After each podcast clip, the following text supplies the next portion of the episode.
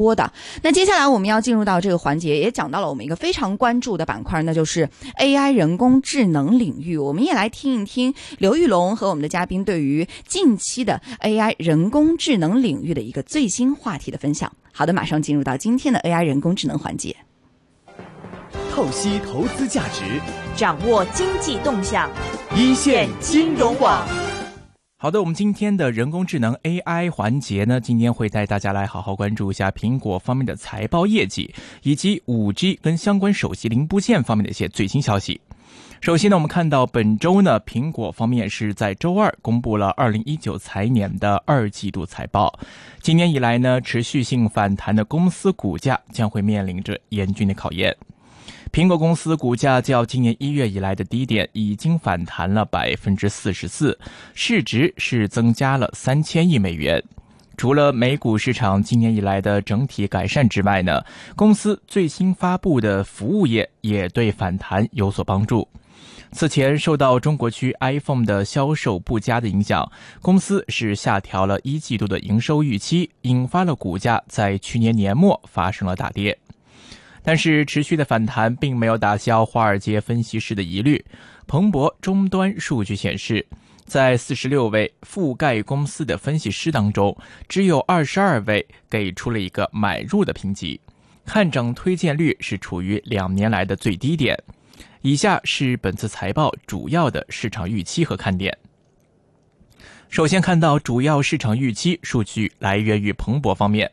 二季度营收预期五百七十四点九亿美元，二季度的 GAAP EPS 两点三七美元，二季度毛利率百分之三十七点六。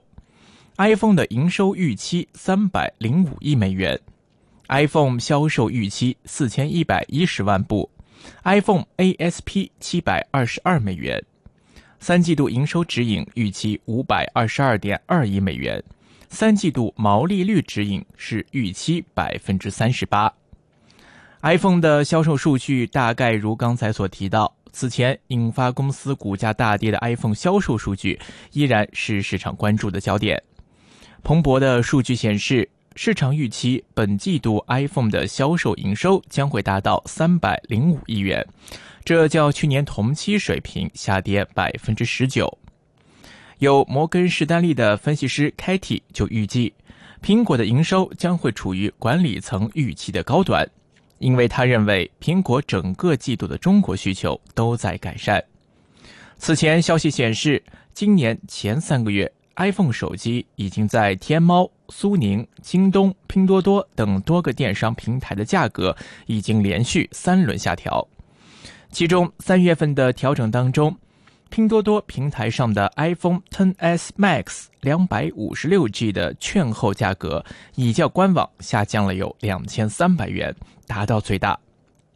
在价格下调之后，相关的报道称，iPhone 销售得到了显著性的改善。但是富国银行分析师就表示审慎，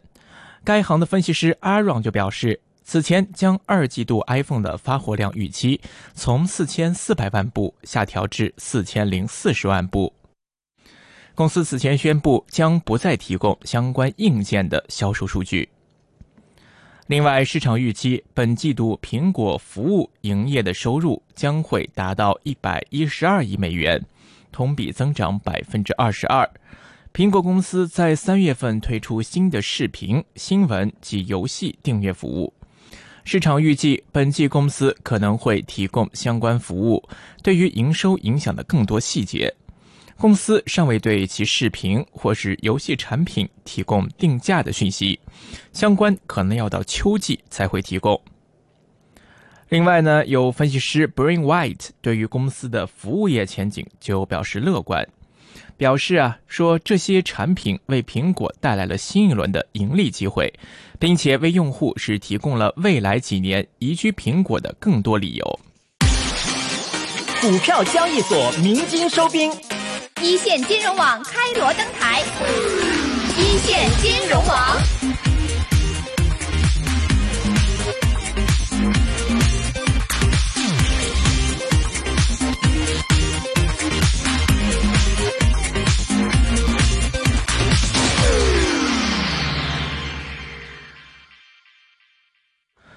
在五 G 手机方面，与其他厂商的高调不同，苹果公司暂时也没有披露其五 G 手机的计划。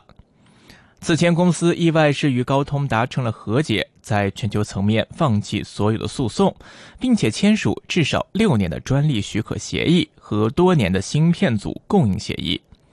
市场分析就称啊，双方之所以和解，是由于苹果已经认定英特尔无法按时为 iPhone 提供 5G 的调制解调器，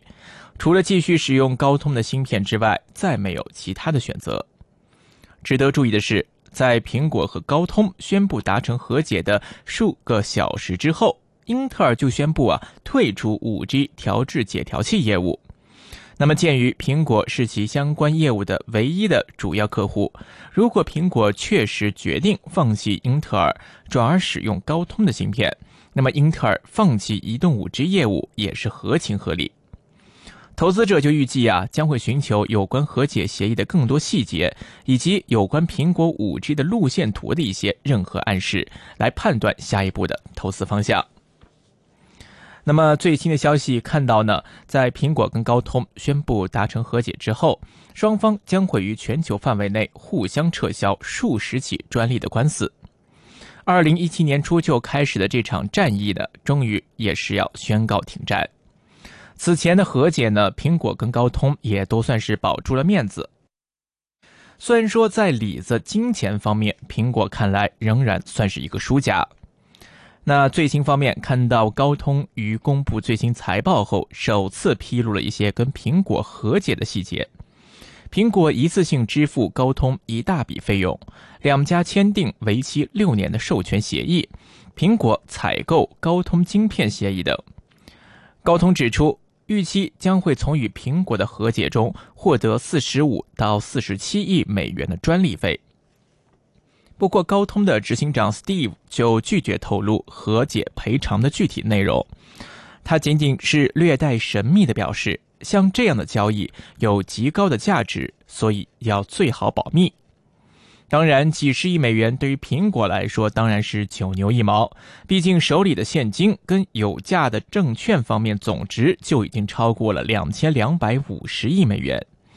另外，自和解以来，高通的股价已经上涨了百分之四十三，而苹果也上涨了超过百分之五。苹果和高通达成和解，并且签署六年专利协议之后，苹果五 G 通讯模组计划负责人鲁本·卡瓦列罗就宣布了离职。自二零一八年以来，苹果不断的招兵买马，转向自主研发五 G 的解决方案。因此，卡瓦列罗的离职也是让产业观察者感到惊讶。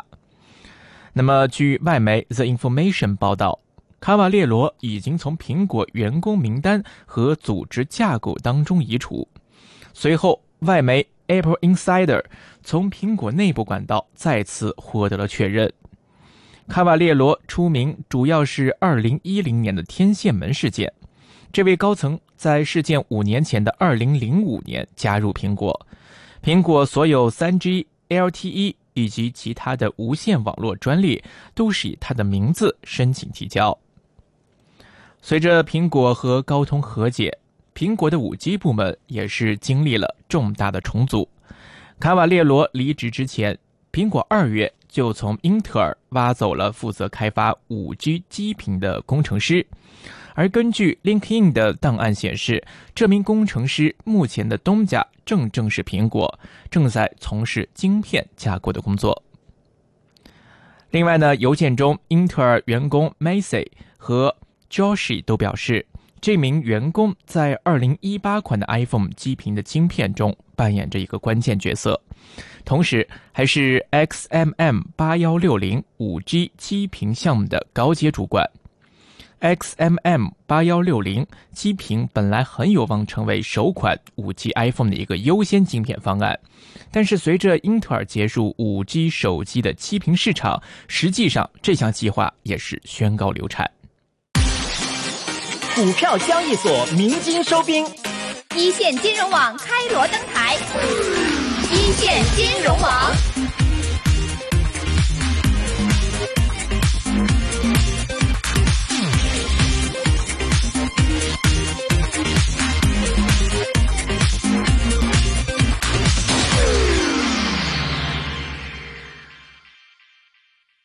那么就在苹果和高通日前结束专利战之后。外界就开始预计，苹果将在二零二零年推出搭载高通五 G 数据机晶片的五 G 手机。而在苹果二零一九年第二季电话财报会议上，执行长库克也被问及推出五 G 手机的相关计划。库克对此就表示，苹果的目标是尽快将新技术应用到产品当中，并在适合的时间推出。根据 Apple Insider 的报道，苹果在进行第二季电话财报会议后，执行长库克在会议中被问及该公司的 5G 手机计划。库克对此啊就没有一个明确的回应，但是表示苹果仍然正在努力。那我们在不同的技术上看到了很多东西，并且试着找寻和选择合适的时间，尽快整合技术，将其融入产品当中。那么，对于和高通的和解，库克也没有透露更多的细节，但是称苹果和高通在世界各地的诉讼都已经驳回并解决，也对两间公司间的解决方案感到满意。另外，根据天风国际证券分析师郭明奇的报告，苹果可能会在二零二零年推出五 G 版 iPhone，而采取的基频芯片可能是由高通和三星共同供应，并可能会掀起一股换机的潮流。股票交易所鸣金收兵，一线金融网开锣登台，一线金融网。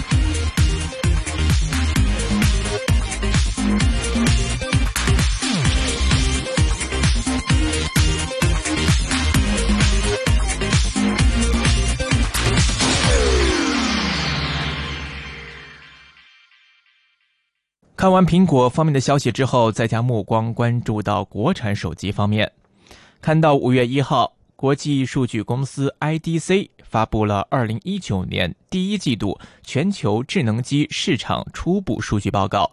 通过数据结果可以看出，全球智能手机市场如今档次分化比较明显，三星、华为、苹果为第一梯队，小米、OPPO、vivo 位列第二梯队。此次排行榜中，销量下滑最明显的当属苹果和小米。巨头排行更迭越发的明确档次的划分，透露出五 G 来临之前手机消费者的观望态度。高端智能市场增长渐趋放缓的态势等迹象，在独特的行业背景之下，身处转型过程中的小米也是面临着更加迫切的压力。就整个行业背景而言。本季度是智能手机市场连续第六个季度销量下滑。第一季度全球智能手机的出货量为三点一零八亿部，较上年同期的三点三二七亿部下滑了百分之六点六。在前五大厂商当中，只有华为和 vivo 的智能手机出货量实现了同比增长。在国际厂商当中，苹果本季度的智能机出货量从去年同期的五千两百二十万部下滑至三千六百四十万部，同比下降百分之三十点二，市场份额也从去年同期的百分之十五点七下降为百分之十一点七。那第二下滑明显的便是小米手机。本季度出货量从去年同期的两千七百八十万部下滑至两千五百万部，同步下降百分之十点二，其最新的市占率报在百分之八，保持第四位，按年跌了百分之零点四，按季则回升百分之零点四。实际上，这已经不是小米手机首次出现销量下滑的情况。在二零一八年第三和第四季度，小米手机在国内市场出货量便出现了一个负增长。三月十九号，小米集团公布了二零一八年全年财报，小米二零一八年第四季度售出两千五百万部智能手机，较二零一七年第四季度下降了三百五十万部。较二零一八年第三季度下降八百三十万部，销量环比下滑百分之二十四点九，同比下滑百分之十二点三。有鉴于此啊，小米集团高级副总裁兼 CFO 周受资解释就称呢，主要呢是因为二零一八年第四季度小米只发布了一款高端旗舰机 Mix Three。起价是三千两百九十九元的高端定位，必然影响到原本追求性价比的目标受众。财报也显示，小米手机平均售价连续三个季度上涨，第四季度平均售价达到一千零三元，同比增长百分之二十二。销量下滑也是小米试水中高端机必然面临的一个阵痛。